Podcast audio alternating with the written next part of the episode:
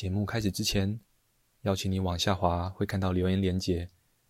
如果喜欢我们的节目，那就给我们五星好评加追踪吧。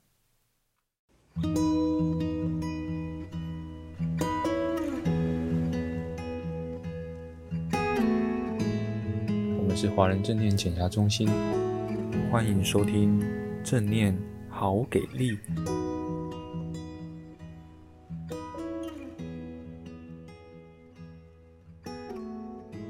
大家晚安，我是慧萍，很开心又来到了正念朗读的时间。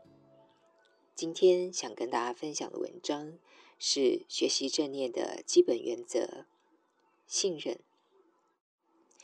这篇文章来自于卡巴金的《正念疗愈力》，译者是胡君梅。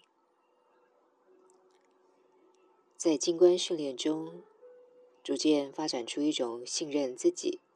与信任自身感觉的态度是不可或缺的。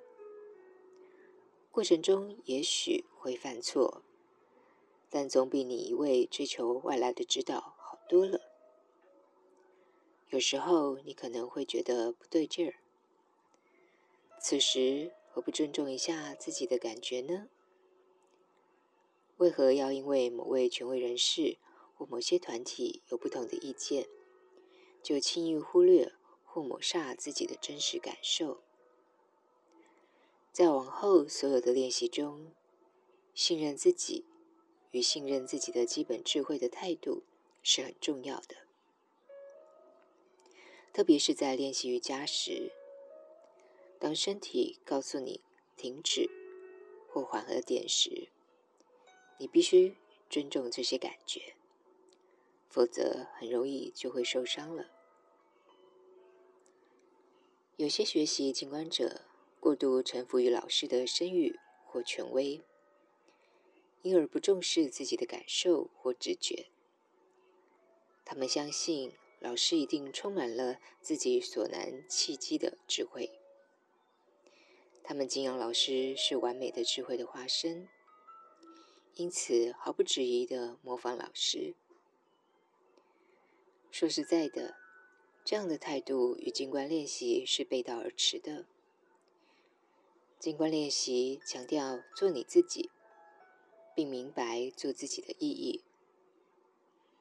任何人只要还在模仿另一个人，无论被模仿的是谁，在静观的路上已经走错方向了。你永远不可能成为另一个人。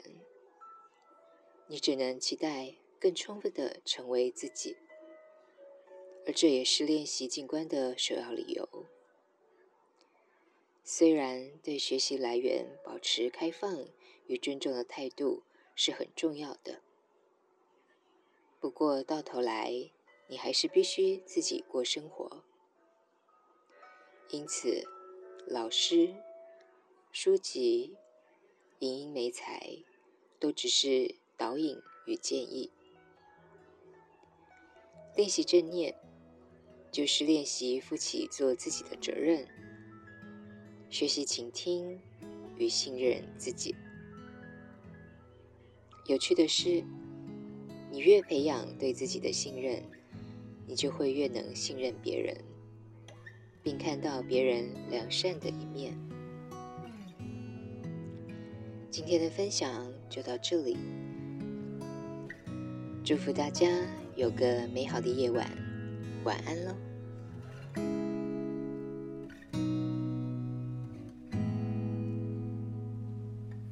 感谢你的收听。